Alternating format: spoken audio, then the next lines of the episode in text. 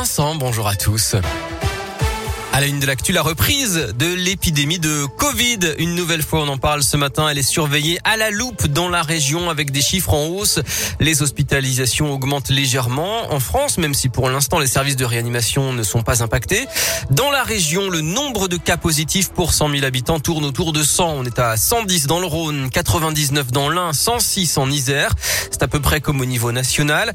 La préfecture de la Loire a décidé hier de rendre obligatoire le port du masque en extérieur. Alors on est loin des chiffres de l'automne dernier. C'est ce que va nous rappeler dans un instant Jean-Yves Graal, le directeur de l'Agence régionale de santé en Auvergne-Rhône-Alpes. Mais il veut, malgré tout, rester prudent. Il y a un an, à la même époque, nous avions un taux d'incidence qui était dix fois celui-ci, puisque nous étions à près de 1000 pour 100 000 habitants. Pour autant, il faut se méfier, puisque nous avons observé une augmentation ces dernières semaines à l'aune de ce qui se passe dans le pays, bien évidemment. Il faut le prendre en considération, faire très attention. C'est l'arrivée de l'hiver, donc les gens restent plus euh, confinés. L'abandon aussi quand même des gestes barrières et puis aussi un certain nombre de gens non vaccinés. Les éléments dont on peut disposer actuellement montrent que les personnes atteintes du Covid qui se retrouvent dans les services de réanimation sont des personnes non vaccinées pour la plupart. Et trois Français sur quatre sont complètement vaccinés et parmi ceux qui ne le sont pas du tout, il y a des personnes vulnérables. Plus de 10% des plus de 75 ans n'ont pas reçu encore leurs injections.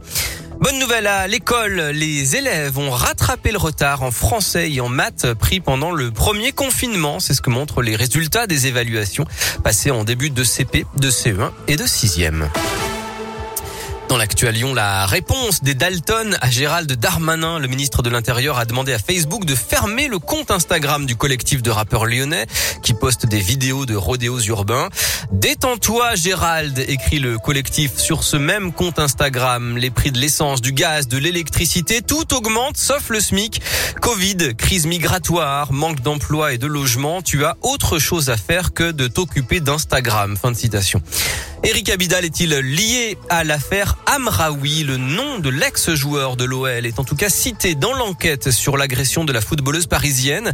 Elle aurait utilisé un téléphone avec une puce au nom du vice-champion du monde. La piste d'une vengeance amoureuse est étudiée. La fin des voitures sur la rive droite du Rhône. Le maire de Lyon, Grégory Doucet, le président de la métropole, Bruno Bernard, dévoile aujourd'hui dans le progrès les grandes lignes de leur projet de requalification de la rive droite du Rhône sur une grande partie de la presqu'île.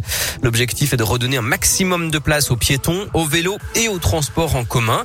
La première réunion publique sur le sujet est prévue ce soir à 18h à la mairie. Et puis attention à des perturbations cette semaine dans les aéroports. Les personnels de sûreté sont appelés à la grève dès ce mardi, notamment à Paris et à Nice.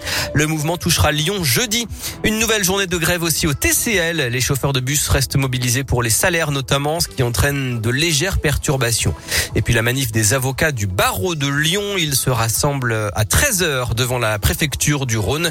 Ils dénoncent une loi qui sera votée dans les prochains mois et qui remet en cause, selon eux, le secret professionnel.